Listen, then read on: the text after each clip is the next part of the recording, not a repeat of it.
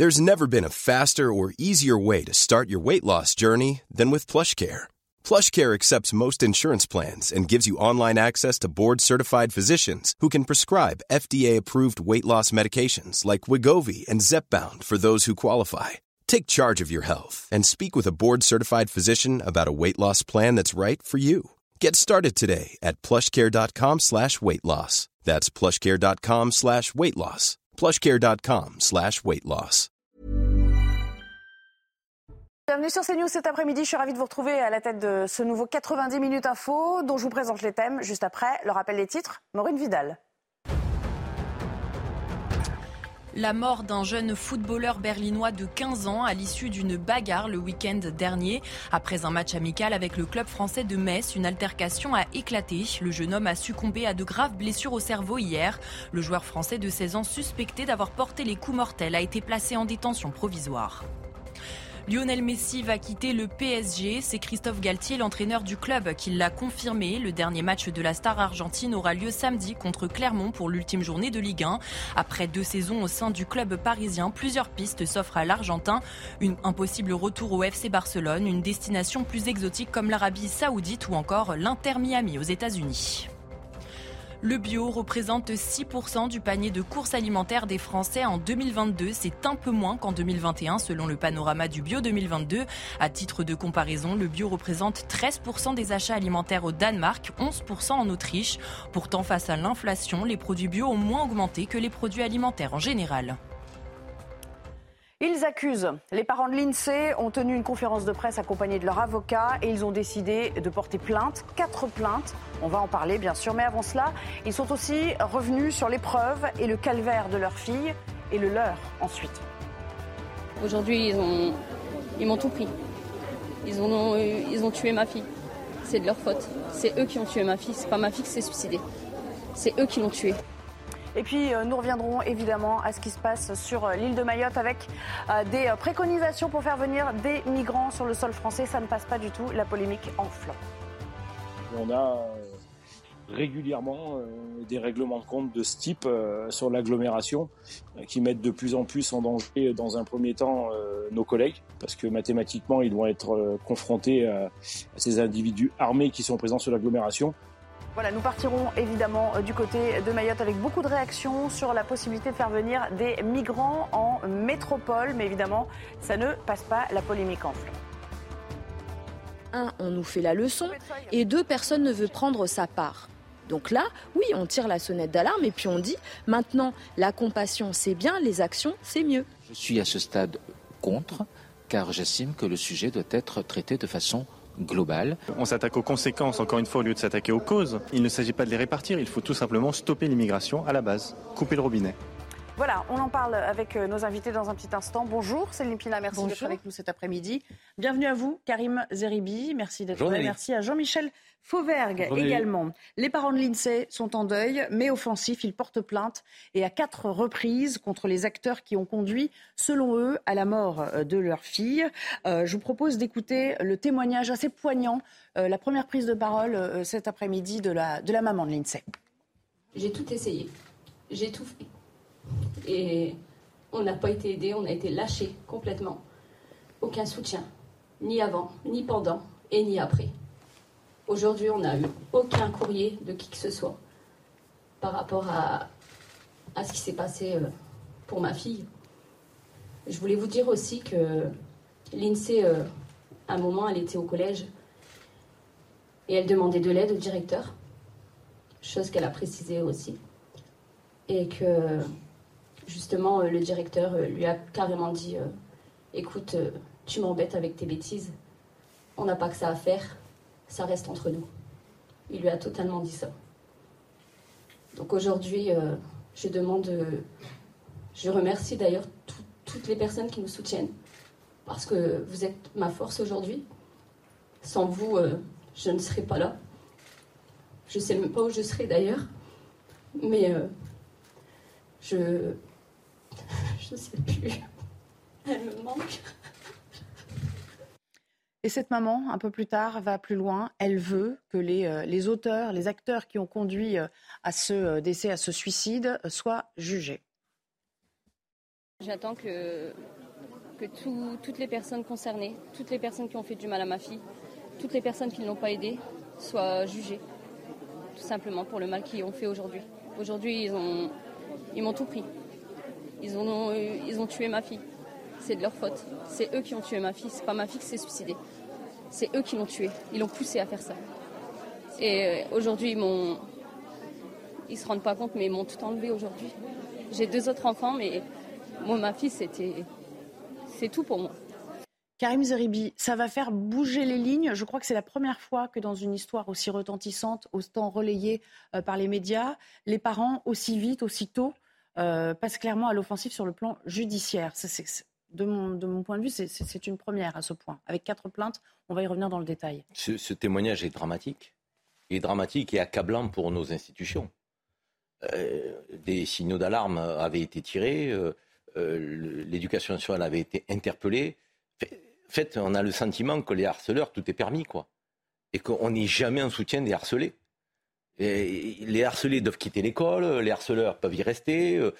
Euh. moi, je trouve ça hallucinant, quoi. C'est le monde à l'envers, quoi. Mm. Et moi, cette maman qui est pleine de détresse, aujourd'hui, je suis désolé, mais à la raison. On doit apporter des réponses.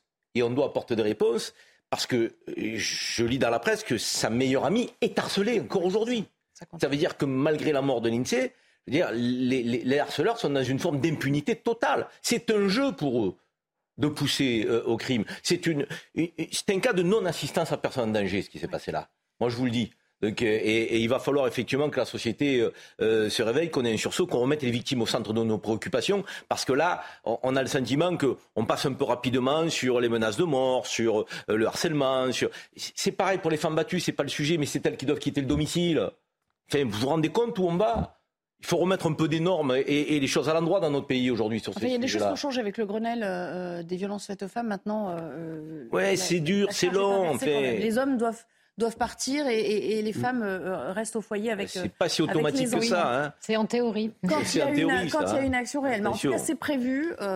Céline Pina, ce qui frappe, c'est au-delà même de la responsabilité à laquelle on va revenir sur le plan judiciaire stricto sensu il y a un manque d'empathie criant de la part de ce, de ce principal, si on en croit cette maman. C'est-à-dire que pas un mot après, pas un message de soutien, rien. Mais qu'est-ce qui se passe? Pourquoi a-t-il fermé à ce point les écoutilles? Enfin, c'est les, les, bras nous en tombent quand même. En fait, le, sentiment qu'on peut avoir, c'est que l'impuissance euh, alimente la lâcheté, euh, mm. qui elle-même alimente la dérobade, et ça donne un sentiment d'inhumanité euh, totale. La, réalité, c'est que finalement, dans ces situations-là, c'est un système qu'il faut mettre en cause, pas forcément l'homme. prenons simplement le cas de Mila, par exemple. Mila, c'est aussi une forme de harcèlement. Ces harceleurs ont été laissés à l'intérieur du lycée. Elle a été déscolarisée. L'INSEE, ces harceleurs sont encore au sein du, lycée et elle, elle en est morte.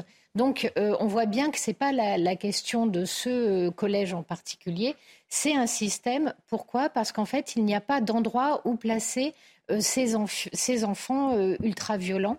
Et voire même, moi je me souviens, parce qu'on a toujours des, histoires de harcèlement dans les écoles, quand vous discutez avec les proviseurs ou avec les principaux, ce qu'ils vous expliquent, c'est qu'en fait, il n'y a pas moyen euh, de sortir un gamin du système scolaire, même quand il est ultra violent. D'ailleurs, on le voit, ils agressent leurs professeurs, leurs camarades, etc.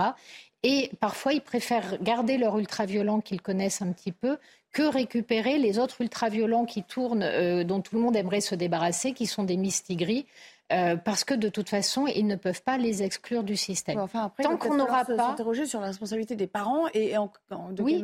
et puis tant qu'on n'aura pas un, endroit où mettre ces gamins-là, euh, qui sont des formes de, de maisons de correction, de centres éducatifs fermés, tant qu'on n'aura pas ça, on continuera à avoir des gens ultra violents au sein de nos écoles et à pas pouvoir les gérer. Et ça ne va pas être de nature à calmer ceux qui harcèlent, parce que quand ils voient ça, ils se disent, bon, finalement... Oh bah c'est impunité royal, totale. royal au bar, comme on dit euh, euh, communément. Euh, j'aimerais aussi qu'on écoute l'avocat. Voilà, je vous parlais de ces plaintes qui vont être déposées. Leur avocat, qui était donc à leur côté pendant cette conférence de presse, il a détaillé les plaintes et ceux qui, seraient, qui feraient l'objet de ces plaintes qui sont déposées.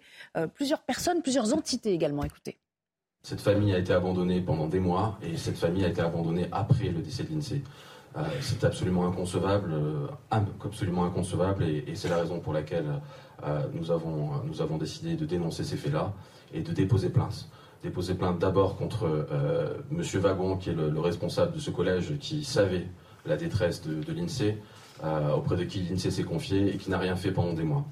Nous avons décidé de déposer plainte contre l'Académie de Lille, qui savait euh, la détresse de l'INSEE et qui là aussi n'a rien fait, contrairement aux allégations fallacieuses que nous avons pu lire dans les médias hier et avant-hier.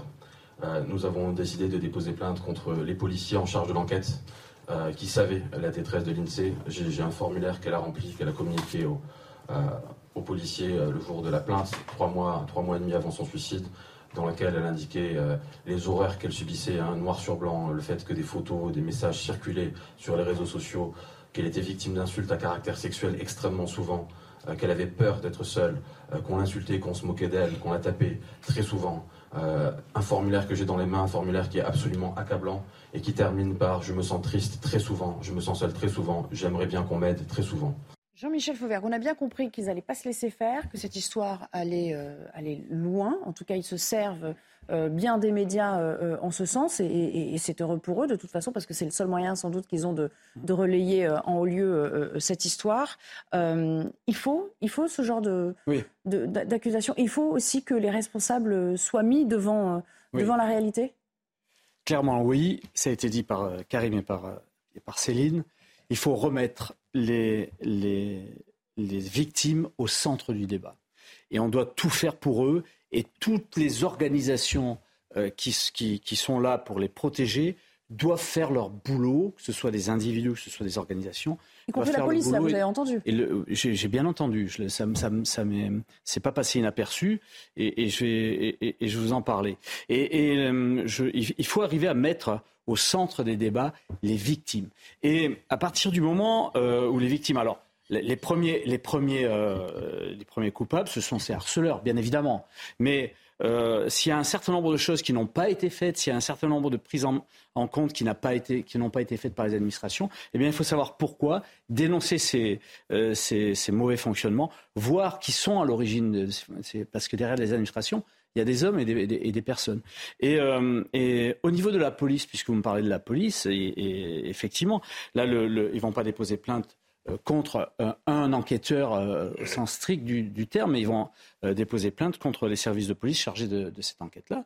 Eh bien, à ce moment-là, l'IGPN va ou, d'autres services que, que le magistrat voudra bien désigner enquêteront et on saura réellement ce qui s'est passé. C'est comme ça qu'il faut faire, effectivement, savoir s'il y a eu des dysfonctionnements derrière. Et s'il y a eu des dysfonctionnements, que ces enquêtes permettent de, de, de, de faire en sorte que ces dysfonctionnements ne reviennent plus sur le tapis, ne, ça ne se passe plus comme ça la prochaine fois. On a une, on a une maman là qui est complètement, euh, qui est complètement effondrée, c'est bouleversant. Ce, ce, et, moi, je pense que c'est de leur pouvoir de faire ça. Ils le font, ils le font rapidement, vous l'avez souligné, et, euh, et c'est très bien parce qu'on saura ce qui s'est passé. Jeanne Cancard, bonjour, vous êtes en direct avec nous, on a beaucoup de questions à vous poser, euh, ayant trait cette affaire que vous suivez depuis, depuis le début, à vrai dire. Vous avez assisté à, la conférence de presse. Ses parents, ils sont clairement à l'offensive. Ils veulent pas, au fond, que cette mort de l'INSEE euh, reste, reste vaine. Et, euh, et ils ont vraiment pris les devants. Ils sont bien accompagnés aussi. C'est ça qu'il faut comprendre.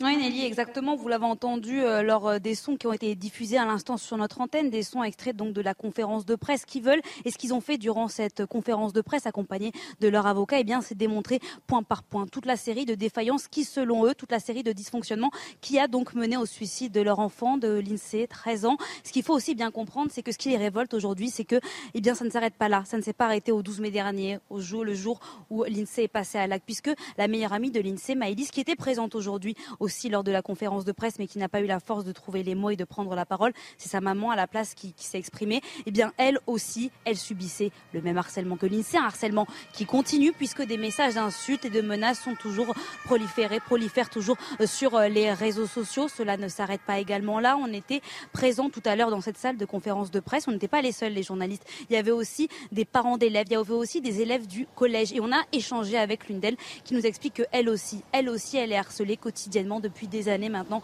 dans ce collège, que parmi ces harceleuses, il y en a qui sont les mêmes que celles de l'INSEE et de Maëlys, que pourtant rien ne change, que elle aussi, elle a à plusieurs reprises alerté le proviseur, le CPE, le principal du collège, mais que voilà, rien ne bouge. La preuve en est, Maëlys, avant-hier, on l'a rencontrée un petit peu en amont de cette conférence de presse. Elle nous a expliqué que parmi les harceleuses, de l'INSEE et donc les siennes aussi, eh bien, il y en a une qui est toujours présente au collège. Elle m'a dit quand mardi, j'ai voulu reprendre les cours, quand je suis retournée au collège, eh bien, je l'ai vue dans les couloirs. Elle me souriait comme si elle avait un, un sourire en coin, comme si elle était finalement fière de ce qu'elle avait fait. Et c'est aussi l'une des raisons pour lesquelles aujourd'hui les parents de l'INSEE veulent se battre à la fois pour leurs filles, mais aussi pour tous les autres élèves de cet établissement qui sont encore victimes de harcèlement. Jeune fille euh, euh dont vous parlez, euh, on va justement écouter son, son témoignage, un petit extrait. Au bout d'un moment, dans les cours de sport, ça a commencé à me bousculer, à me taper, à me lancer des raquettes dans la tête, à me faire des mauvais plaquages quand on faisait rugby. Je, on m'a cassé plusieurs fois le poignet, les chevilles. Et euh, à chaque fois, quand j'allais me plaindre, bah, on me disait bah, c'est pas vrai, euh, il faut te forger un caractère et il faut arrêter de faire ta victime. Il y a une amie à moi qui est aussi en troisième, je ne cite pas son nom pour la préserver. Elle se fait aussi harceler, elle a essayé d'en parler. Mais comme, elle a, comme on m'a dit, bah, il faut arrêter les réseaux sociaux parce que ça se passait aussi sur les réseaux sociaux. Il ne faut pas avoir de téléphone. À, cet âge-là, il faut juste avoir un téléphone à clapper. Ils ont dit à la maman de l'INSEE finalement. Voilà, ils ont dit exactement la même chose à l'INSEE. Je crois qu'ils prennent le même discours pour chaque personne qui est victime d'harcèlement. Jeanne Cancard, euh, parlons clairement.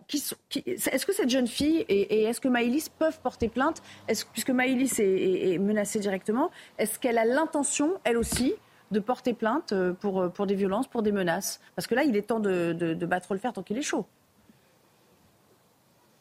Oui, c'est déjà fait. La maman de Maëlys, qu'on avait rencontrée aussi il y, a, deux jours avant cette conférence de presse, nous a dit que plusieurs plaintes déjà avaient été euh, déposées. Il faut savoir que l'avocat des parents de l'INSEE, c'est aussi l'avocat donc maintenant euh, de la maman de Maëlys qui compte mener cette bataille ensemble. Mais elle nous dit qu'elle a l'impression qu'elle se bat dans le vide, dans le vent depuis le mois de septembre dernier. Et là, ce qu'on vient d'entendre, le témoignage d'Océane, et on peut le dire parce que ça, on était aussi avec sa maman, elle nous autorise à le dire parce que ça illustre aussi bien la détresse de cette jeune femme, c'est que cette jeune fille, eh bien, elle a déjà fait plusieurs tentatives de suicide, des tentatives de suicide concrètes que l'établissement scolaire, selon elle, toujours est au courant, mais que pourtant rien ne bouge, rien ne change, que les harceleuses sont toujours présentes pour certaines, même si, il faut le noter, il faut le préciser aussi, avant le suicide de l'INSEE, une harceleuse avait été exclue, mais on parle seulement euh, d'une personne. C'est justement, c'est justement euh, tout le reproche qui est fait euh, par les parents de ces victimes à l'établissement scolaire. Après la suite de l'enquête, évidemment, dira très clairement les sanctions qui seront prises envers à la fois ces harceleuses et aussi ces responsables du collège.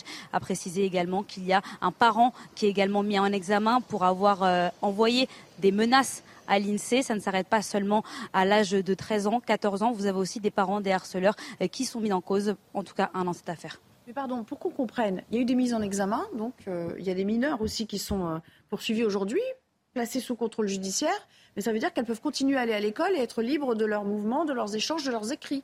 On est bien d'accord là-dessus. Alors concrètement, il n'y a pas de détention provisoire, donc en effet, elles ne sont euh, pas, concrètement, euh, pour parler en termes, elles ne sont pas en prison, mais il faut savoir que sur les quatre mises en examen, vous en avez une qui était déjà renvoyée euh, du collège, donc avant le suicide de l'INSEE, deux autres qui ne vont plus à l'école. Et de ce que nous rapportent pour le moment les collégiens et donc les familles des victimes, c'est qu'il y en aurait une autre qui, elle, est toujours présente. Alors, est-ce que celle-ci a été mise en examen ou pas? Toujours est-il que celle-là, selon les victimes, fait partie euh, de la, du groupe des personnes qui harcèlent donc euh, l'INSEE, Maëlys et puis cette jeune fille Océane, mais que celle-là est toujours présente et que donc euh, des sanctions devraient être prises, mais qu'il faut attendre évidemment que l'enquête se fasse. En effet, Gwendoline Cabrera, qui, était sur notre antenne hier, nous confirmait qu'elle avait vu lors du cortège hein, pour escorter Maëlys jusqu'à chez elle euh, à la sortie de l'école, cette jeune fille en question, qui avait été identifiée comme une harceleuse, se trouvait là euh, et puis euh, souriait presque, s'amusait presque de la situation. Donc évidemment, on ne sait pas quoi dire en fait. On, peine à trouver les mots vraiment, Céline Pina. On peine d'autant plus à trouver les mots. Ça m'énerve moi-même quand j'en parle, voyez. Mais c'est très choquant parce qu'on se projette et il y a aussi l'histoire de cette mère de famille qui insulte une gamine de, de 13 ans. Donc ce que ça nous dit, c'est que c'est probablement des gens eux-mêmes pas éduqués euh, qui ont fait ces enfants, qui n'ont aucune limite et qui. Ce qui est en plus choquant, c'est que la mort n'arrête rien, c'est-à-dire des insultes alors que l'INSEE est morte, des insultes qui continuent.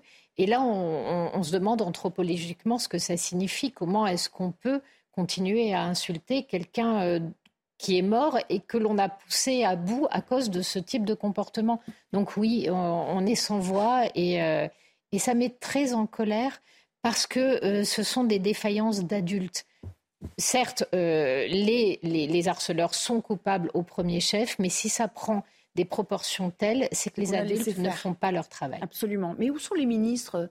Où est le chef de l'État? Karim, est-ce que ça, vous surprend qu'il n'y ait pas de, de, message plus fort de la part d'un Papendiaï, euh, euh, du peut-être pourquoi pas, du chef de l'État? C'est quand même euh, quelque chose qui est, en train de traverser la France. Ce qui est, surprenant, c'est qu'on théorise sur le, la décivilisation. Mais, donc ça veut dire qu'on établit un diagnostic, mm. ça participe de la décivilisation. Cet état d'esprit, je vais dire, qu'on voit euh, euh, grandir dans notre société, ces violences multiples, les violences routières, les violences faites aux femmes, les violences dans les manifestations, les trafics de drogue avec la gangsterisation, la cartélisation, euh, là, le harcèlement des jeunes et de plus en plus jeunes. tout ça participe de la décivilisation. Donc le diagnostic est établi, mais on manque quand même un peu de réponses concrètes. Quoi. Or, ce qu'on attend de gens qui sont aux responsabilités, c'est certes qu'on établisse le bon diagnostic, mais que surtout, on utilise les leviers pour apporter des réponses concrètes. Or là, on a le sentiment, et je le répète, et je réitère le terme que j'ai utilisé, je trouve qu'on est dans un cas de non-assistance à personne en danger. Je dire, elles iront au bout ces plaintes Elles iront au bout ces plaintes Il y aura, il y aura, non mais je veux dire, vous pensez que la justice suivra Mais ce serait scandaleux si ça, si, ça n'allait pas au bout. Mais vous vous rendez compte que même la petite, l'INSEE, a, a fait une lettre.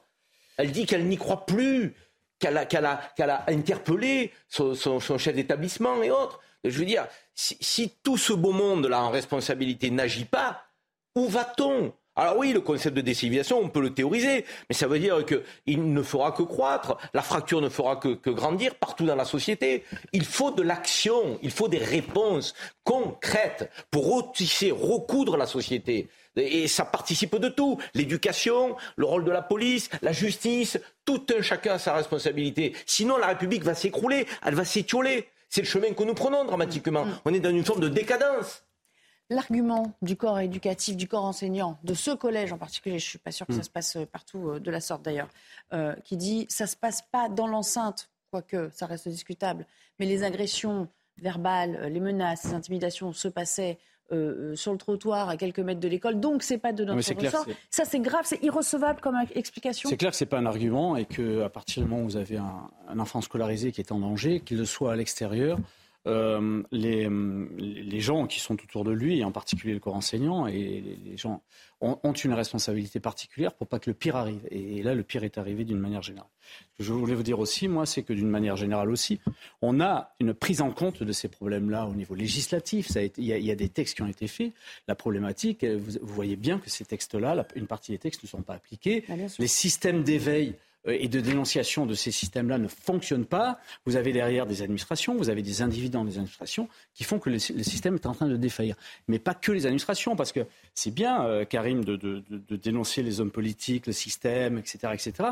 Mais il faut, dénoncer la société euh, tout entière aujourd'hui en France. Quand vous avez un, lycée qu'on ne peut pas rebaptiser Samuel Paty parce que les professeurs et les parents d'élèves ont peur ils ont peur. Donc on ne rebaptise pas deux ans après Samuel Paty. Quand vous avez euh, le, trafic de drogue qui explose tout simplement parce que 17 millions de Français ont consommé au moins une fois du cannabis, ça veut dire que la population elle-même est, aussi derrière, derrière, des comportements qui font qu'on en arrive à ça aussi.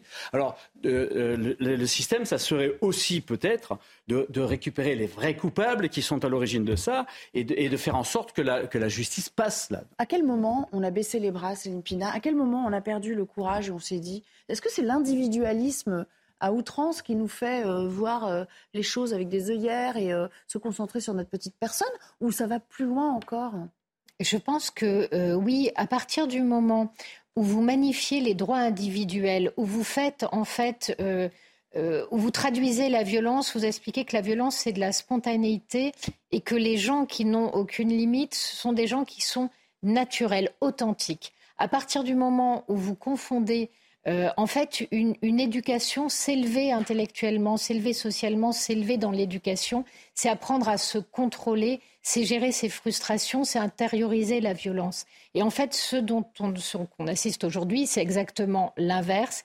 Et ça, aujourd'hui, personne n'a l'autorité pour l'arrêter. Merci beaucoup. On s'interrompt quelques secondes et on reviendra pour parler de ces tirs en, pleine ville. Ça continue à Nantes, mais ça n'est pas euh, euh, uniquement à Nantes. On, parlera aussi de l'exemple de euh, Grenoble où un homme a perdu la vie, tué par balle par deux assaillants à trottinette électronique. Avant, c'était les, les, voitures, puis les deux roues, et maintenant, on tue même à trottinette. À tout à l'heure.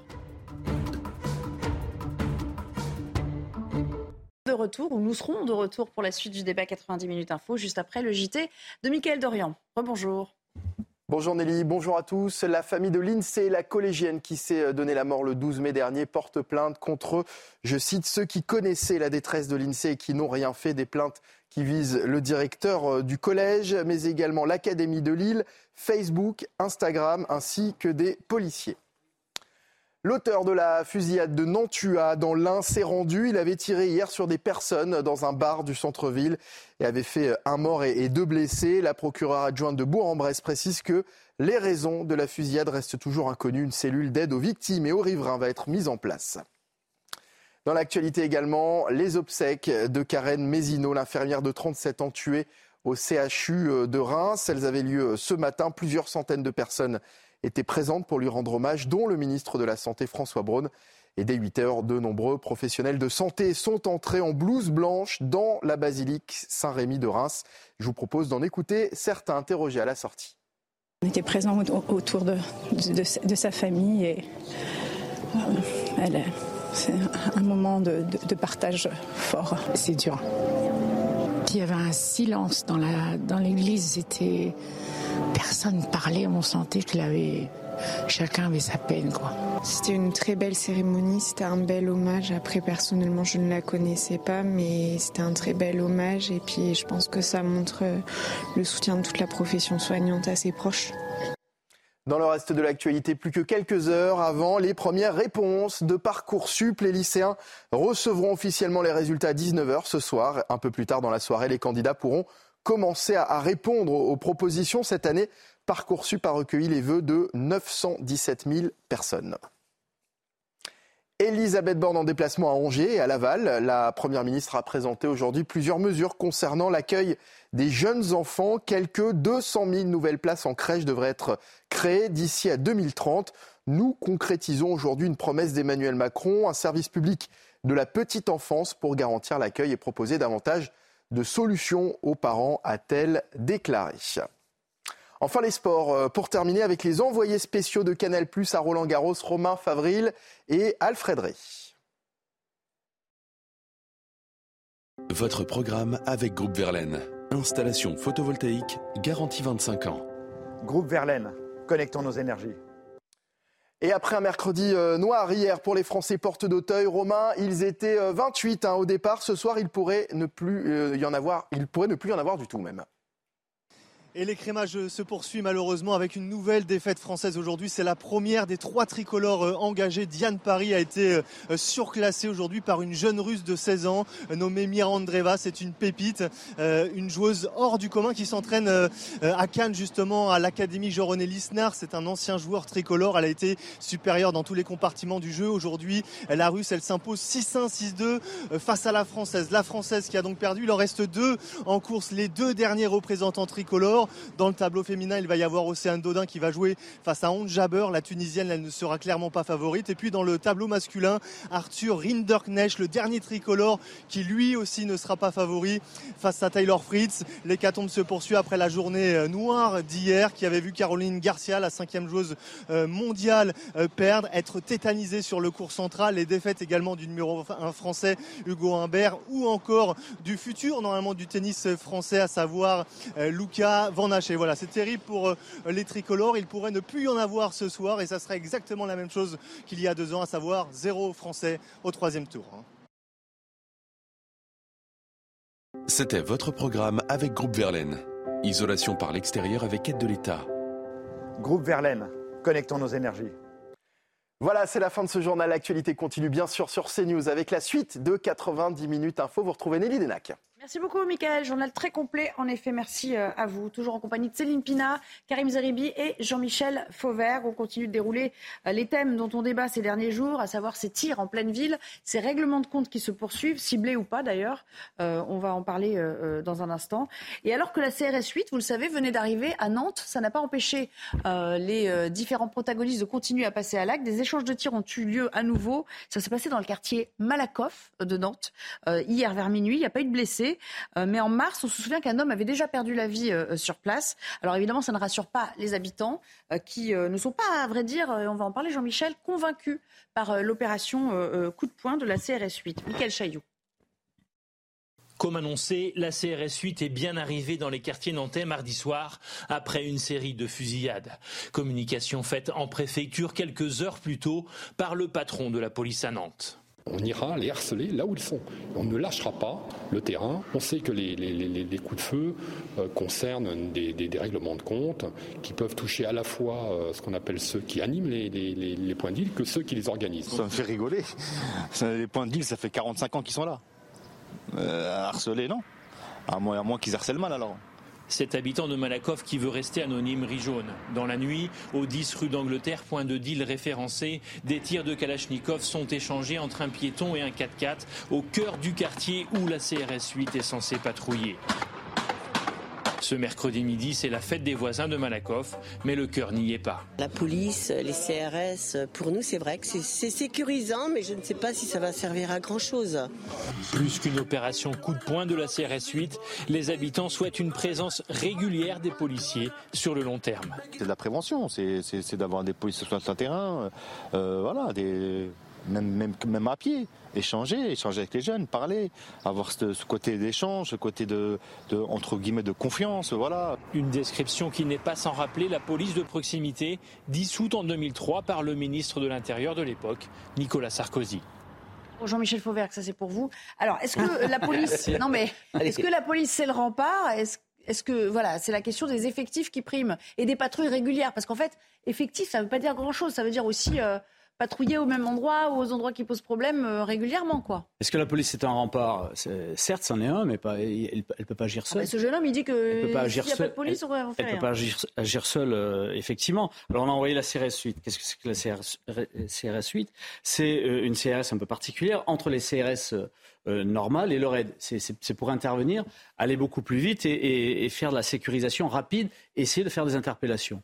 Euh, alors effectivement, si vous voulez rétablir le, calme dans un quartier, il faut d'un côté de la présence, et de la présence quasi permanente, avec tout ce qu'on a euh, comme force de l'ordre, qui soit de l'État ou qui soit municipaux les, flics municipaux. C'est ce qui était contenu dans la loi sécurité globale que j'ai portée. Il faut arriver à avoir de la présence sur le terrain. Ça, c'est la première chose. La deuxième chose, c'est qu'une fois que vous avez fait des arrestations, il faut que les gens qui sont arrêtés euh, soient euh, déférés et une fois qu'ils sont déférés, il faut qu'ils soient condamnés. Et une fois qu'ils sont condamnés, il faut que l'application de la loi et de, leurs sanctions fasse qu'ils euh, soient mis à l'écart. C'est le seul moyen de lutter à la fois contre cette, euh, ce, trafic de stupes euh, et, et, à la fois aussi de faire en sorte que la situation euh, arrête de dégénérer. Il faut revenir en arrière maintenant. Ça dégénère de partout. Maintenant, pour n'importe quoi, vous avez des coups de feu, vous avez une Kalachnikov qui est sortie, etc. Donc, euh, je, pense qu'on est au bout du supportable et il va falloir travailler aussi sur à la fois sur les coups de poing et sur le long terme. Il y a deux problèmes. Euh, enfin, deux problèmes. Deux problématiques. S'il n'y en avait que deux. non, mais dans ce que vous soulevez, la police municipale, c'est bien, mais on sait qu'elle est pas armée partout, de une. Donc, quand on ne joue pas à armes égales face à des types qui vous canardent la Kalachnikov, je ne sais pas si c'est pas compliqué en fait pour les municipaux d'aller sur place. Et puis là, je vais m'adresser à vous, Karim. Euh, il y a une problématique aussi de prolifération des armes. Hein, ça, c'est ça. Il y a un vrai souci. Euh, quelles sont les filières? Est-ce qu'on sait repérer les filières, on sait d'où elles viennent. Il y a des, d'anciens terrains euh, au théâtre d'opérations de guerre euh, où les armes ont été abandonnées et trafiquées, puis elles reviennent euh, comme un boomerang sur les pays qui les avaient livrées à l'époque. C'est ça la problématique en fait. C'est aussi d'aller chercher les trafiquants d'armes. Non mais Jean-Michel nous parle du, du, du, continuum de sécurité qui fait qu'on doit être en coproduction, additionner les forces de sécurité privées, publiques, régaliennes, traditionnelles, municipales. Ok, très bien. Mais là, face à ce problème-là que nous avons, qui est un problème de délinquance structurée, criminelle, organisée, on ne peut pas mettre la police municipale. On ne police municipale, on peut l'affecter à des tâches de centre-ville, de contrôle routier. Euh, j'ai envie de dire, soulager la police nationale d'un certain nombre de tâches. Regarde ce qui s'est passé à la Juliette, euh, oui, en mais centre-ville. Hein. On, peut, on peut quand même, la police municipale armée, entraînée et équipée, euh, telle qu'elle est dans un, certain nombre de villes aujourd'hui, peut aider la police. En revanche, elle ne peut pas se substituer. Et donc, moi, ce que je regrette, c'est un syndicaliste de SGP Police qu'on a souvent à l'antenne qui disait il faut environ 30 000 effectifs si on veut la reconquête des quartiers difficiles qui ne sont pas simplement des quartiers en grande métropole aujourd'hui, dans les grandes métropoles, qui sont dans les villes moyennes, voire maintenant et qui se développent dans, des petites villes, voire des, petites communes. Ça veut dire qu'il faut aller à la reconquête par du bleu, du bleu structuré, entraîné, capable de faire face à des groupes criminels. Je veux dire, laisser des, des citoyens abandonnés comme ça et simplement venir à travers des opérations coup de poing ou penser que la police d'investigation va résoudre le problème. Non, la police d'investigation elle fait un travail superbe. 66 tonnes ont été euh, euh, euh, arrêtées là, donc, utilisées de, de, de drogue. Ok, très bien, elle fait son job. Il y en a 300 euh, qui, qui, sont passés. Donc ça veut dire qu'à un moment donné, le compte n'y est pas. On voit bien que notre police d'investigation fait un travail important. Une fois qu'on met sous les verrous des délinquants, 48 heures après, vous avez un autre groupe qui arrive et qui remet en place un système de deal euh, et de terrorisation de la, du quartier. Donc il faut être sur le terrain 24 heures sur 24. Sur les armes, vous m'avez Moi, je préfère payer des impôts, si vous voulez, pour voir du bleu. Bon, si les, les armes, vous m'avez pas répondu sur les armes. Bah, on, sait d'où elles viennent. non, mais on sait d'où elles viennent. Aujourd'hui, aujourd'hui on me dit, moi, euh, par les, spécialistes et les professionnels, qu'on a déjà, déjà des armes qui arrivent d'Ukraine. Oui. Ah déjà, au moment où on se parle. C'est ce que certains de, ceux qui, doutaient de la livraison euh, mettaient, en garde contre ça. L'invasion des armes, ça, date du, conflit en Yougoslavie. Je pense mm. qu'on en parlera tout à l'heure. Le conflit en Yougoslavie, c'est-à-dire dans les années 90. Et on a eu... de Bosnie, là, des armes. Oui. Et, à cette époque-là, on a eu donc euh, un, afflux d'armes. Et puis depuis, ça ne s'est plus arrêté. Maintenant, les armes, vous les trouvez un peu partout. Euh, la problématique, c'est effectivement euh, combattre contre les groupes organisés. Mais la, problématique, c'est qu'on n'est pas toujours face à des groupes organisés. Vous avez juste des points de deal. Karim, vous le savez bien, vous avez juste des points de deal, quelquefois, qui sont tenus par par des individus ou à, ou à 3 4 personnes et qui n'hésitent pas à utiliser des kalachnikovs ou à, utiliser des armes de poing. C'est face, C'est face, à ça. Alors la police municipale sert à, tenir le terrain, à sécuriser euh, et à sécuriser les habitants. Mais bien évidemment qu'il y a une reprise de terrain à faire par les services spécialisés. Il y a 200 personnes dans, dans, la CRS 8, vous le disiez. 200 personnes. Qu'est-ce qu'ils vont faire? Mais 200 personnes sur le territoire national. Jean-Michel, il ne faut pas en faire un outil de communication du côté du ministre de l'Intérieur. Il faut vraiment qu'on se donne les moyens. Aujourd'hui, on a une prolifération qui est très dangereuse. Je, veux dire, dans le pays qui se développe. Moi, j'aimerais, j'aimerais, allez-y, puis après, j'aimerais vous sonder aussi. Oui, on a, on a par exemple, euh, un, on sait que taper au portefeuille est très efficace parce que euh, un des moteurs de la drogue, c'est l'argent facile. Par exemple, euh, en Italie, si on constate une augmentation euh, de votre train de vie, même si vous n'êtes pas condamné pénalement, si vous ne pouvez pas expliquer d'où vient cet argent, tout l'argent est saisi, reversé à l'État et vos villas, vos, tout ce que vous n'avez pas pu prouver que vous Mais avez ça, ça suppose d'avoir une brigade financière fournie aussi. Oui, et nous, par exemple, on, saisit à peu près 30%, notre taux de saisie est de 30%. En Italie, c'est presque 70%, parce que la loi s'est adaptée au fonctionnement des criminels. Nous, on est arc-boutés sur des principes qui sont justes, mais on ne les adapte pas au fonctionnement de la réalité. Et donc là, on s'handicape nous-mêmes y compris dans l'action des forces de police ou dans les, mesures de rétorsion qu'on pourrait mettre en place. Dernière illustration, on parlait de ces villes qui sont touchées euh, euh, à, moindre échelle, mais quand même, un, homme a perdu la vie à, Grenoble. Lui aussi, il a été tué par balle. Euh, deux assaillants, donc en trottinette électronique, nouveau modus operandi. C'est une agression, et c'est ça qui pose question aussi, qui a eu lieu en plein milieu de mmh. l'après-midi. Mathilde Couvillier-Flornois, Maxime Lavandier pour le reportage. Les faits se sont déroulés hier après-midi dans le quartier commerçant de l'abbaye à Grenoble. Un homme d'une quarantaine d'années a été visé par deux individus en cagoulé, circulant dans l'avenue Jeanne d'Arc sur une trottinette électrique. Le passager serait l'auteur des tirs.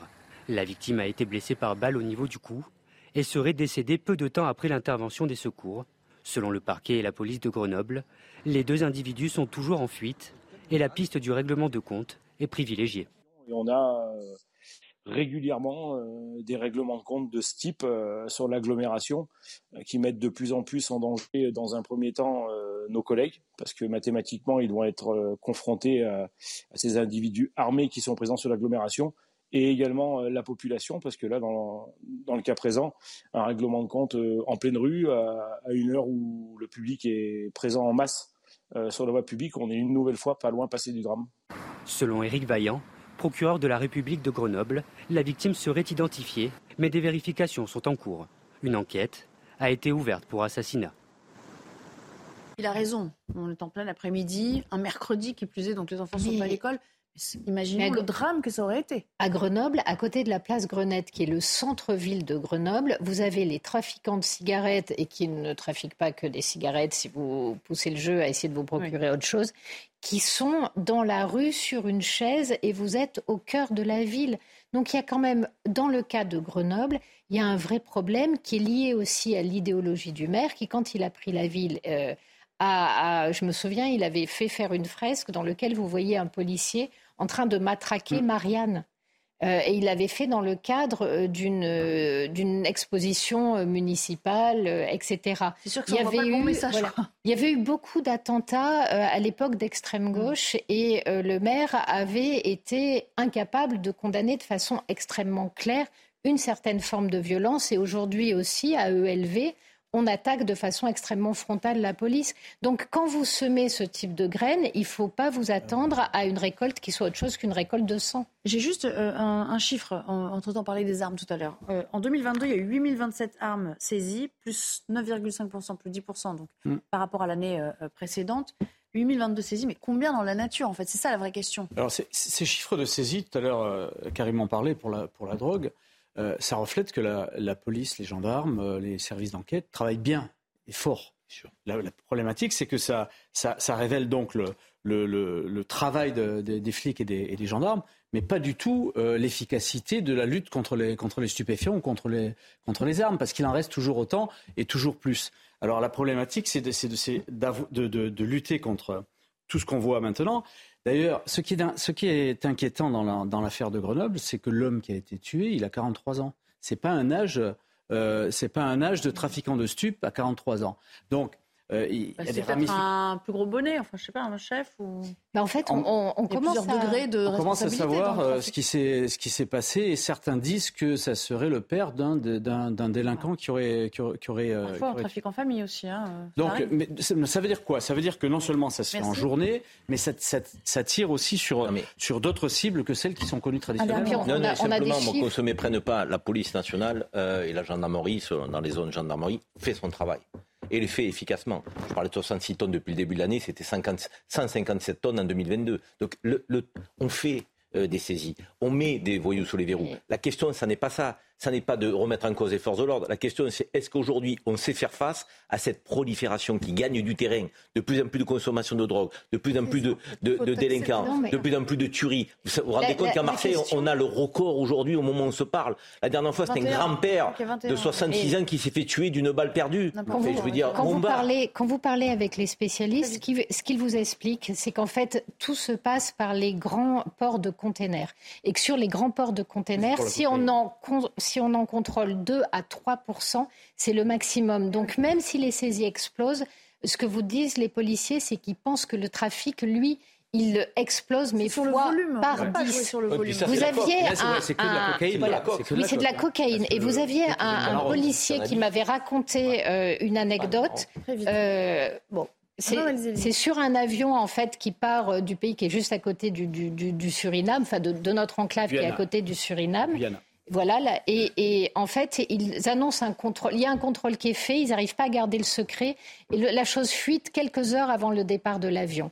Eh bien, vous avez plus de 40 personnes qui ne sont pas venues prendre l'avion.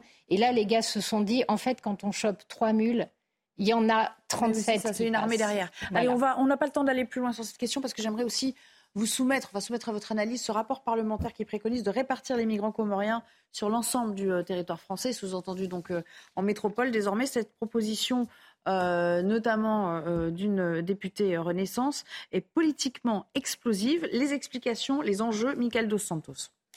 Dans ce rapport, la situation de Mayotte y est décrite comme une bombe à retardement. Le texte de 75 pages liste une dizaine de recommandations pour le département d'outre-mer. Parmi elles, renforcer les patrouilles entre les Comores et Mayotte, instaurer l'aide médicale d'État, mais surtout la fin du visa territorialisé pour pouvoir répartir l'immigration comorienne sur l'ensemble du territoire français. Une mesure assumée par la rapporteuse Estelle Youssoufa. Un, on nous fait la leçon, et deux, personne ne veut prendre sa part. Donc là, oui, on tire la sonnette d'alarme et puis on dit maintenant, la compassion c'est bien, les actions c'est mieux. Une proposition loin de faire l'unanimité à l'Assemblée nationale. Je suis à ce stade contre, car j'estime que le sujet doit être traité de façon globale. On s'attaque aux conséquences, encore une fois, au lieu de s'attaquer aux causes. Il ne s'agit pas de les répartir, il faut tout simplement stopper l'immigration à la base, couper le robinet.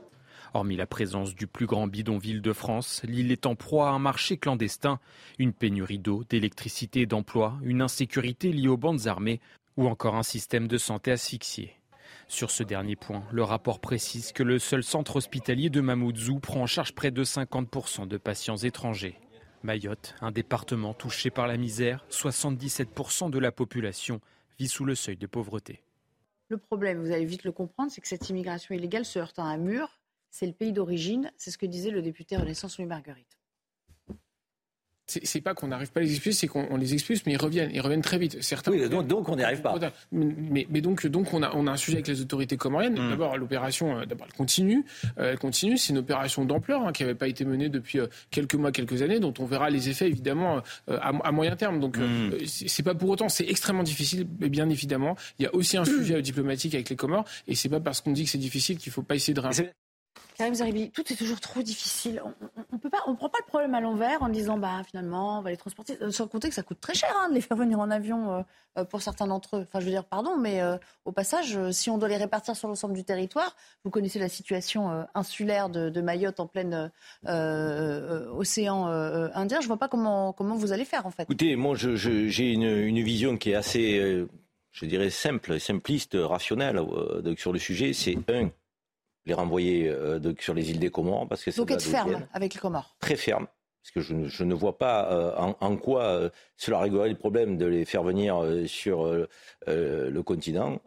et de l'autre côté, une politique de co-développement pour que les Comores se développent. Excusez-moi, mais je veux dire, on ne peut pas simplement élever des murs. qu'elle existe.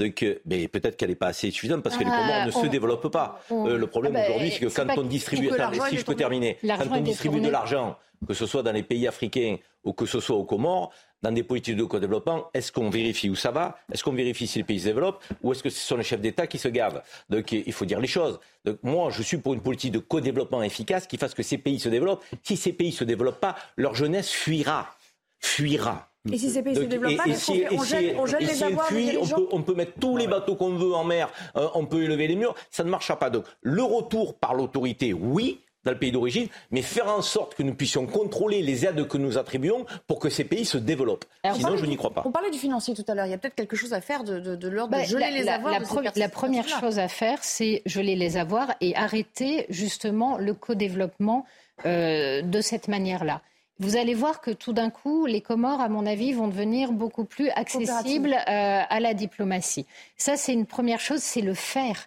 Et aujourd'hui, euh, je me demande bien ce qui empêche Paris euh, de le faire, étant donné la situation dans laquelle nous nous trouvons. L'autre chose, c'est peut-être aussi d'arrêter d'être hypocrite, parce que le jour où vous allez contrôler les aides et l'efficacité de ces aides, que vont vous dire les pays dans lesquels cette aide arrivera? Ils vont vous expliquer que vous faites du néocolonialisme. Donc euh, c'est le serpent qui se mord la queue. À un moment donné, il va peut-être falloir assumer euh, non seulement l'autorité, mais des rapports de force avec ce type de pays et arrêter d'être cuculapraline et gnangnan dans les relations internationales ça ne fonctionne pas. Faire venir des irréguliers euh, euh, sur le continent, comme il dit. C'est vrai, c'est vrai qu'on pas pourtant, mais le continent. Euh, c'est fausse bonne idée, ça? Bah c'est, vrai qu'il n'y en a pas assez. Hein. Après, repartir il faut en faire venir encore plus. Non, bien, bien sûr que c'est une vraie, une vraie fausse idée. Il faut d'abord arrêter cette immigration. Et ensuite, la répartition, euh, on, verra bien, mais surtout les, faire repartir chez eux d'une manière générale. Euh, tout à l'heure, on parlait de l'aide publique au développement.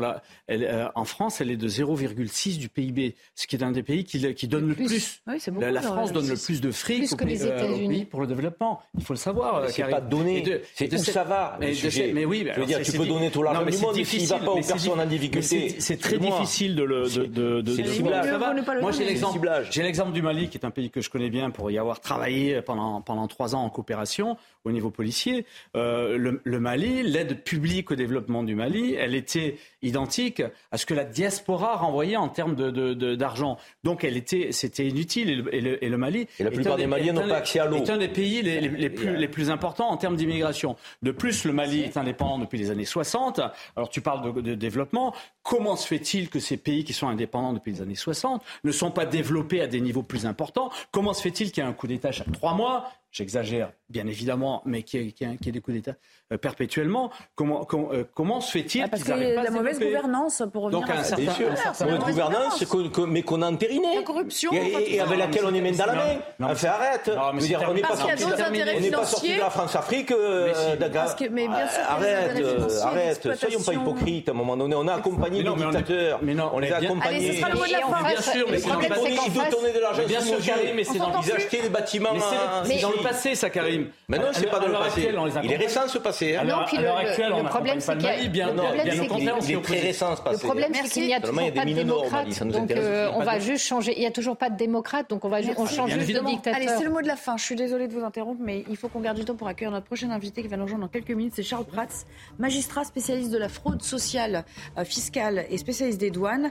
Il nous parlera euh, de la fraude sociale telle que Gabriel Attal veut s'y atteler. Est-ce qu'il utilise les bons leviers, les bons ressorts? Pas si sûr. Euh, rapport euh, de euh, l'Institut, pardon, l'inspection générale des affaires sociales et de l'Institut de l'inspection générale, je commence à fatiguer, des finances, à l'appui. À tout de suite. 16h30, passé de quelques minutes. Dans un instant, le débat reprend et on s'attelle à un tout autre thème, la fraude sociale. Mais avant cela, le rappel des titres, il est signé Maureen Vidal à nouveau. Un texte voté à l'unanimité pour réguler le travail des influenceurs sur les réseaux sociaux. Celui-ci leur interdit la promotion de certains produits ou pratiques dangereuses et comprend des mesures pour réguler ce marché en essor. Ce texte a été adopté par les 342 sénateurs votants après un dernier vote hier à l'Assemblée, là encore à l'unanimité. Marine Le Pen qualifie de malhonnête le rapport sur les ingérences étrangères de la commission d'enquête. Selon les conclusions de ce texte, le Front National, devenu Rassemblement National, est accusé d'avoir été une courroie de transmission du pouvoir russe en 2014. C'était pourtant le RN qui avait lancé cette commission d'enquête parlementaire censée désamorcer les accusations régulières sur le sujet. En moyenne mondiale, le trafic aérien intérieur dépasse son niveau d'avant-crise. Il évolue à 90,5% des niveaux d'avant-Covid. Des ratios alimentés par la reprise vigoureuse du trafic en Chine où la politique zéro Covid a été abandonnée fin 2022. Ces niveaux forts sont observés malgré l'inflation importante dans le milieu de l'aviation depuis aujourd'hui. Donc, euh, Et nous accueillons sur ce plateau Charles Pras. Bonjour, merci d'avoir répondu à notre invitation. Vous êtes euh, magistrat, ex, anciennement magistrat depuis très peu. En dispo depuis ce matin. Voilà, donc euh, bah voilà, on a, on a plaisir à vous accueillir avec cette nouvelle casquette, spécialiste de la fraude sociale, fiscale et des douanes. On voulait vous faire venir parce que on a entendu Gabriel Attal sur le plateau de CNews, ministre des Comptes Publics, je vous le rappelle, il était invité de Pascal Pro hier. Et voici les axes de lutte majeurs pour lui, selon lui, contre la fraude sociale. On l'écoute. Trois types de fraude sociale. Vous avez la fraude aux cotisations sociales. Donc c'est le travail dissimulé, c'est euh, des employeurs qui ne déclarent pas certaines personnes qui font travailler. Vous mettez le travail au noir aussi là-dedans? Oui, le travail au noir des auto-entrepreneurs euh, qui euh, ne déclarent pas leur activité. Ensuite, vous avez la fraude aux prestations maladie. Donc c'est à la fois ce dont on vient de parler, c'est-à-dire des prises en charge de soins qui ne devraient pas l'être, ou des professionnels de santé, ça peut exister, qui facturent à l'assurance maladie des soins qu'ils n'ont pas réalisés. Et le troisième fraude, c'est la fraude aux prestations sociales, le RSA, la prime d'activité, les APL, le minimum vieillesse, les allocations familiales. Il en manque un essentiel là? Alors non, décrit, il fait, une, compris dans le il fait une petite description typologique. En, normalement, on dit qu'il y a plutôt la fraude sociale se décompose en deux catégories la fraude aux cotisations, qui est une fraude au prélèvement, effectivement, le travail au noir, sous déclaration d'heures travaillées, et de l'autre côté la fraude aux prestations sociales. Et dans les prestations sociales, vous avez les retraites, la maladie, Pôle Emploi, la branche famille, les allocations diverses, etc. Ça, c'est l'argent qu'on verse aux gens. Et c'est la, la, différence euh, psychologique entre les deux. Euh, bon, là, il mélange, il essaye un petit peu de noyer le poisson et de mélanger un peu. Mais, euh, mais voilà, il, il, a présenté un plan avec un certain nombre de mesures. Euh, que vous allez euh, sans doute contester dans un instant. Alors on vous a fait venir parce que vous avez mis en lumière un rapport de l'inspection générale des finances qui confirme qu'il y a 73,1 je crois millions d'assurés sociaux pris en charge pour 67,8 millions d'habitants, on le rappelle. Ça veut dire, même si on n'est pas très fortiche en maths, que ça fait un différentiel de plus de 5 millions. Problème, mais sans pouvoir donner d'explication rationnelle. Et donc, l'IGF et l'IGAS préconisent de s'y atteler en priorité. Or, on rappelle, elles dépendent de Bercy, c'est leur ministre de tutelle, hein, Gabriel euh, Attal, mais lui ne cible pas cette question dans son plan de lutte. Enfin, en tout cas, c'est ce que vous nous dites en substance. Alors pourquoi? Ah bah c'est le vrai problème. Vous savez, Gabriel Attal m'a demandé de venir le voir il y a deux semaines. Euh, pour parler et du plan en fraude fiscale qu'il avait proposé et du plan en fraude sociale qu'il avait proposé. Et donc, dans le bureau du ministre, au cinquième étage, hein, ça m'a rajeuni, parce que c'était un bureau que je fréquentais quand même pas mal du temps où j'étais à Bercy. Euh, on a discuté et je lui ai expliqué les choses. Je lui ai dit, voilà, euh, si vous voulez faire un plan de lutte contre la fraude sociale cohérent et efficace, la première chose à cibler, c'est le surnombre d'assurés sociaux. Ça date pas d'aujourd'hui. On a un rapport de l'IGF, déjà de l'inspection générale des finances et de l'inspection générale des affaires sociales de 2013, septembre 2013, où euh, l'IGF nous expliquait qu'on avait déjà 6 700 000 assurés sociaux en plus que de gens qui existaient sur le territoire. En 2020, la Cour des comptes vient nous dire, septembre 2020, qu'on a 75 300 000 assurés sociaux que eux, ils ont trouvé dans les bases de données pour 67 millions ou 68 millions d'habitants. Donc là, la Cour des comptes disait ça s'est aggravé. 8 millions 200 000 personnes prises en charge en plus que de gens qui existent. Et là, euh, Gabriel Attal a expliqué que pour euh, mettre à la poubelle la biométrie et la remplacer par une étude, hein, c'est un coup de bonne taux, c'est on met à la poubelle la biométrie pour lutter contre la fraude, et on remplace ça par une étude sur l'hypothétique fusion de la carte d'identité et de la carte vitale. Euh, il dit voilà, c'est ce que me suggère, c'est ce que mon conseiller, l'inspection générale des finances et l'inspection générale des affaires sociales. Hypothétique, ça veut dire que pour vous, ça ira peut-être même pas au bout, en fait. Bah, évidemment pas. Évidemment pas. On a bien compris que le ministère de l'Intérieur était contre. Et quand vous commencez par des missions de préfiguration renvoyées au calendrier grec, on sait comment ça se passe dans l'administration. Mais ce qui est intéressant, c'est que moi, je suis allé voir ce rapport, puisque Gabriel Attal est venu sur le plateau de CNews hier soir avec le rapport en main. Moi, je suis un. Je vous n'avez pas lu le même rapport? Ah si, je suis allé le lire, mais je... Non, mais vous avez visiblement pas lu le même rapport. Ah ben moi je suis allé lire ce qu'il fallait lire et donc euh, c'est le côté ancien juge d'instruction qui aime bien aller regarder quand même les données et là euh, je suis tombé sur les données qui étaient intéressantes. On va en montrer quelques-unes peut-être. 73 109 186 assurés sociaux au 1er janvier 2022. Alors je suis allé voir à l'Insee au 1er janvier 2022 il y avait 67 800 000 habitants en France donc 5 300 000 assurés sociaux pris en charge en plus que d'habitants en France. Alors, on peut se dire, bon, il peut y avoir des gens qui sont. Alors voilà, c'est ça. Qu'est-ce que vous répondez à ceux qui vous disent il y a des doublons, il y a des erreurs d'inscription Non, il n'y a, pas des doublons. Il peut y avoir des gens qui sont à la Caisse des Français de l'étranger. On sait que c'est 200 000 personnes à peu près. Et il y a des situations qui sont connues, qui ont été documentées. Mais moi, je lis ce que, ce que, dit ce que disent les inspections. Euh, il demeurerait un stock d'assurés sociaux non résidents de plus de 4 millions de personnes avec des incertitudes très fortes sur les chiffres. En tout état de cause, avec d'importantes approximations structurelles dans les données existantes sur les populations résidentes et assurées, l'exploitation de l'écart entre les deux dénombrements semble aporétique l'aporie des, des, des, inspections. C'est assez drôle, mais au final des deux inspections, l'IGF et l'IGAS concluent, dans le cadre de la lutte contre la fraude, la question de l'affiliation et de la radiation des assurés sociaux est prioritaire.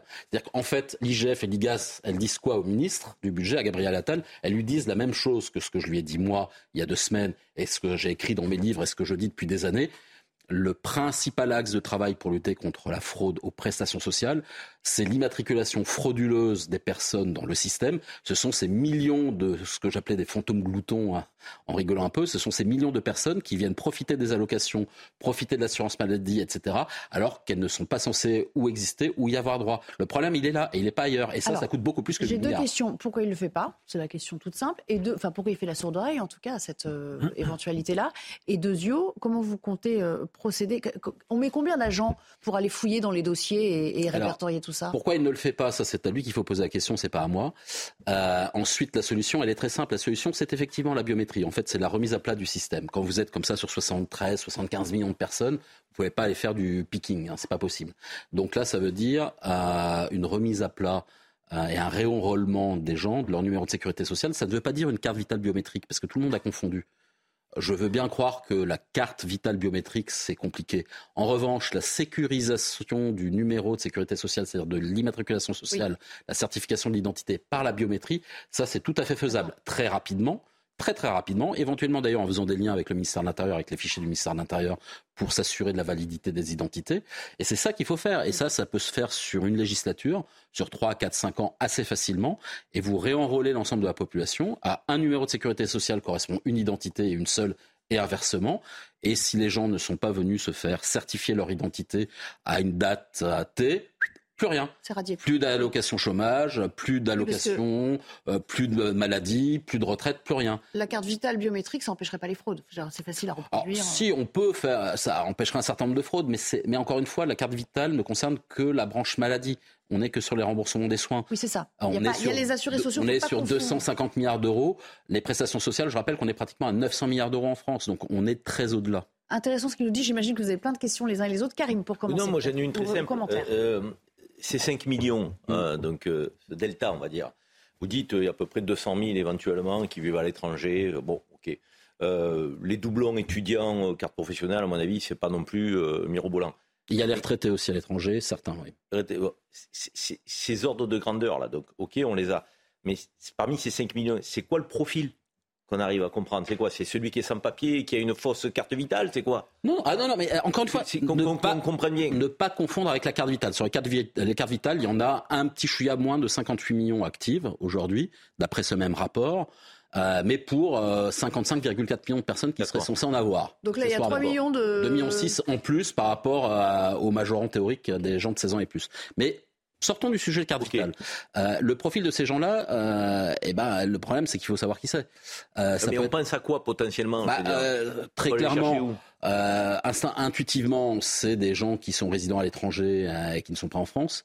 Euh, et donc ça peut être de l'expat, ça peut être euh, des personnes qui avaient un titre de séjour à un moment donné, qui sont reparties, mais qui ont, à qui on a gardé les droits ouverts. Donc ça peut être euh, des Français expats, des étrangers. Voilà, là par exemple dans, dans ce même rapport, l'IGF et l'IGAS nous disent qu'eux, ils estiment qu'il y aurait peut-être 500 000 étrangers qui se sont vus retirer leur titre de séjour, qui ne sont plus en situation régulière, pour lesquels on a maintenu les droits ouverts. Vous voyez, un demi-million de personnes quand même là. Enfin, pas une paille. Hein. mais elle tire, elle tire sur ce droit. Elle tire sur ses droits. C'est ça la question. C'est toujours la même on, question. On peut avoir 75 millions, mais est-ce qu'elle nous coûte quelque ben, chose Écoutez, est-ce qu'elle tire euh, sur ses droits, ces personnes La seule information qu'on ait sur la, le fait de savoir si les gens tirent sur les droits ou pas, euh, on la trouve dans le rapport de la Cour des comptes de septembre 2020. Alors c'est un peu technique, excusez-moi, mais euh, la Cour des comptes avait fait des sondages pour savoir combien de gens allaient voir le médecin chaque année faisait des consommations de soins.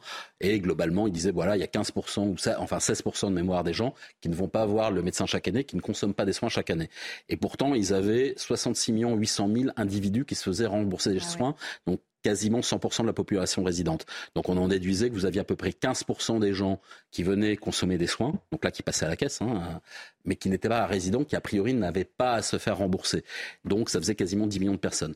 Euh, voilà, on, a cet ordre de grandeur qui existe dans le rapport de septembre 2020 de la Cour des comptes. Ça, par exemple, ça mériterait d'être investigué de nouveau dans les banques de données de l'assurance maladie pour savoir combien on a d'individus qui viennent se faire rembourser. Alors c'est vrai qu'avec la période Covid, tout le monde s'est fait rembourser quelque chose parce que dès que vous alliez faire un test, paf, ça, ça faisait tourner le compteur. Donc il faudrait sortir, mm. attendre un peu qu'on sorte de la période Covid pour pouvoir regarder les statistiques et pour voir exactement combien on a de gens qui sont remboursés pour faire ces comparatifs. Eh ben justement, sachant ça, bon là vous faites un constat sur le nombre, mm. euh, en tout cas euh, qui a été décelé, mais comme vous n'avez pas de données sur l'argent que ça représente, ah oui, parce on pas, ils veulent pas le donner. On ne sait pas quelle est la manne financière récupérable. On ne sait pas bah, quel est le montant pourrait récupérer Là, du coup, vous êtes obligé de faire un calcul d'enjeu de fraude avec la dépense moyenne de protection sociale euh, par individu. Voilà, c'est tout. Parce que la CNAM ne veut pas donner les, chiffres. Vous voyez, la Cour des comptes le dit dans son rapport la semaine dernière, sur les 2,5 millions et demi de personnes qu'elle détecte euh, comme euh, bénéficiant de la PUMA, l'ancienne CMU, de manière irrégulière. Elle dit voilà, la CNAM n'a pas donné les montants. Jean-Michel, commentaire peut-être. Ah bah de toute manière, on est à des sommes euh, assez affolantes, évidemment. Vous savez, à l'époque, euh, ce qu'on appelle le HFCN, c'est le European Healthcare Fraud and Corruption Network, c'était le réseau européen antifraude des caisses d'assurance maladie, mm. qui réunissait toutes les, les, CNAM, entre guillemets, assurance maladie européenne. Ils font des études sur la fraude. Euh, et il y a une dizaine d'années, ils avaient fait l'étude sur la France et ils disaient, voilà, on devait être en 2010-2011, taux de fraude en France, assurance maladie 5,59%, 5,6%, réactualisé à 7,3% l'année d'après. 7,3% des dépenses. On est à 250 milliards à peu près aujourd'hui. Hein, voyez. Donc, et ça, c'est les seules évaluations qu'on avait. Ça fait autour de 20 milliards. Oh, 7%, de 250 milliards, ça fait plutôt une quinzaine de milliards. Sur la branche maladie, simplement. Ça fait un, ça fait un tiers du, budget C'est déjà pas mal. la voilà la réforme des retraites. Non, pardon. non, non ça, fait un tiers du budget des armées. La voilà pour se réarmer. Euh, ça, dépend comment on prend les choses. Allez, rapidement. Euh, oui, est-ce qu'il est qu'il y a des bonnes pratiques en, Europe, chez nos voisins? Est-ce qu'il y a des bonnes pratiques sur lesquelles on pourrait pomper? Alors, vous avez les, Belges, effectivement, qui ont fait cette fusion carte d'identité, carte, euh, enfin, équivalent de carte vitale. c'est vrai que c'est intéressant, mais c'est pas dans la culture française et vous avez bien compris que la CNIL n'en veut pas. Voilà. Euh, moi, j'étais à Lille euh, au FIC, au Forum international sur la cybersécurité, il y a quelques semaines. Il y avait un des choses, les choses qui marchent. Alors. Voilà, il y avait un des directeurs de la CNIL qui était là et qui a dit devant tout le monde nous ne voulons pas de l'utilisation de la biométrie euh, sur un certain nombre de choses parce que vous comprenez, c'est la donnée la plus pertinente et qui ne bouge jamais. Bah oui, c'est peut-être un petit peu fait pour ça. Quoi. Donc on sait qu'on a une, une position une pétition de principe de la CNIL de ne pas vouloir utiliser la biométrie pour lutter contre la fraude. Et je pense que le Conseil constitutionnel n'est pas loin de cette position-là. Ça pose un, un, vrai sujet et je pense qu'à un moment donné, il va falloir en passer par le référendum pour pouvoir euh, demander au peuple de trancher euh, sans avoir de possibilité. Ah, mais non, alors là, on mais c'est la seule possibilité de passer outre euh, éventuellement un blocage constitutionnel parce que je sais déjà d'avance que le Conseil constitue est plutôt sur la position de la CNIL et je suis pas du tout sûr qu'il nous laisse utiliser la biométrie, par exemple, pour lutter contre la fraude. À ah oui, donc de toute façon, ça passera jamais, en, admettant qu'on choisisse cette option. En tout cas, c'est un vaste débat. On, aura l'occasion de vous réinviter sur ce plateau. Merci beaucoup d'être passé parmi nous. je pense qu'on y voit un petit peu plus clair, même si on n'a pas les réponses. Et on verra si ça suscite une réaction du côté de Gabriel Attal, qui sait. Hein. Déjà sur Twitter, il a dû vous lire. Euh, merci beaucoup pour votre euh, passage. On revient pour parler de ce qui se passe au Kosovo.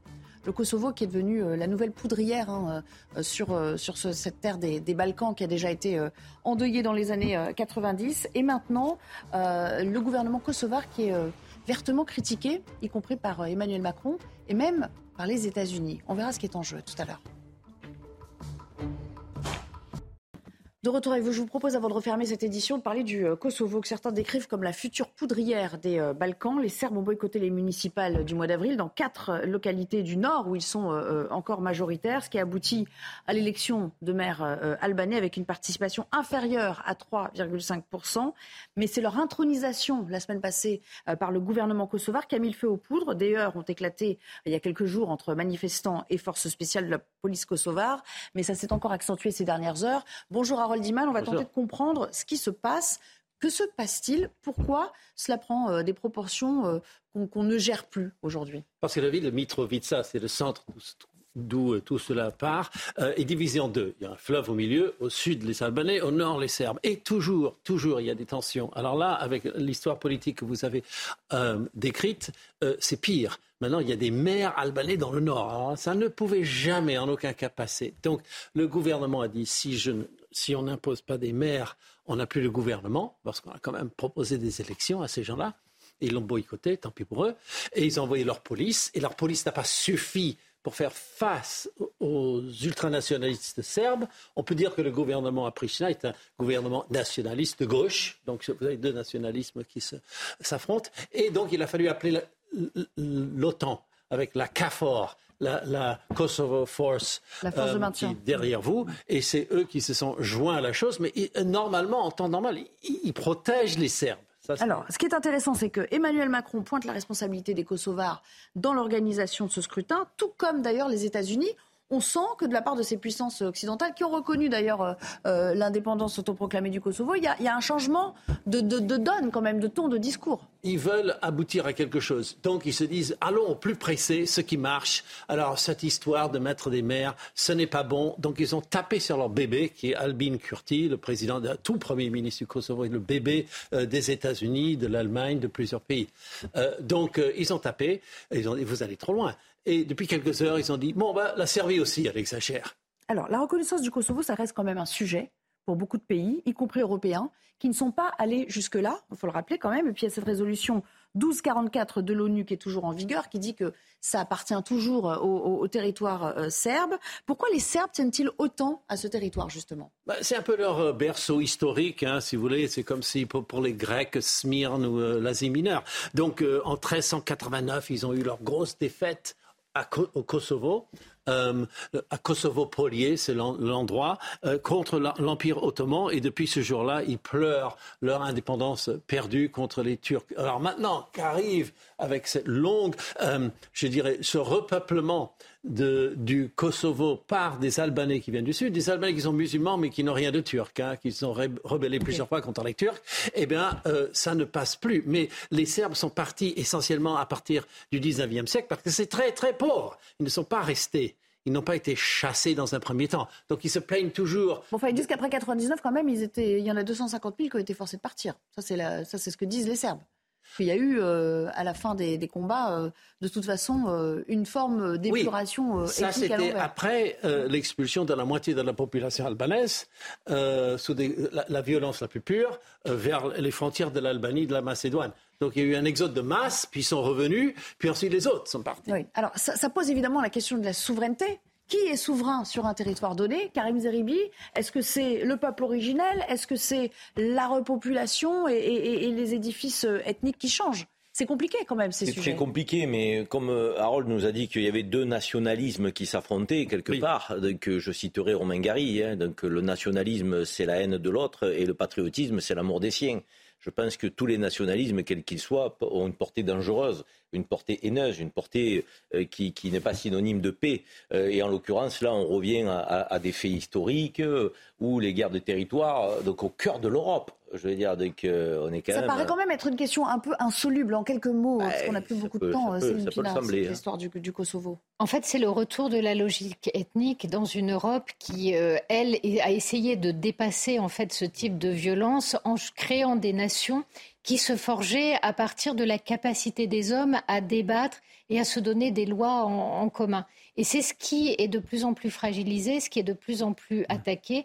Et je pense, quant à moi, que c'est une erreur euh, d'avoir tapé aussi fort sur les malheureux kosovars, parce que pour le coup, le retour euh, de l'ethnie euh, au cœur de l'Europe et des guerres ethniques au cœur de l'Europe, ça ne va pas apporter grand-chose en termes de démocratie et beaucoup de violence. 20 secondes, Jean-Michel. Oui, d'autant D'autant qu'un certain nombre de pays ont demandé l'adhésion à, l'Europe, en particulier la Serbie, euh, tout à fait récemment. Et, euh, c'est une, problématique importante dans laquelle l'Europe doit, euh, et, a le devoir de prendre de prendre position euh, et de ben, pas accepter les deux en même temps. Ça, c'est la formule. Oui, les ben, deux pays. les deux est-ce que ça réglera le problème ou est-ce qu'ils arriveront avec leurs problèmes dans l'Europe Moi, je crois plutôt la deuxième solution. On n'a pas forcément fini d'en parler, mais on voulait quand même voilà, euh, commencer à aborder cette, cette question qui, qui prend de l'ampleur dans cette région du monde. Dans un instant, punchline, notez que l'avocat de la famille de l'INSEE sera l'invité de Laurence Ferrari d'ici quelques minutes.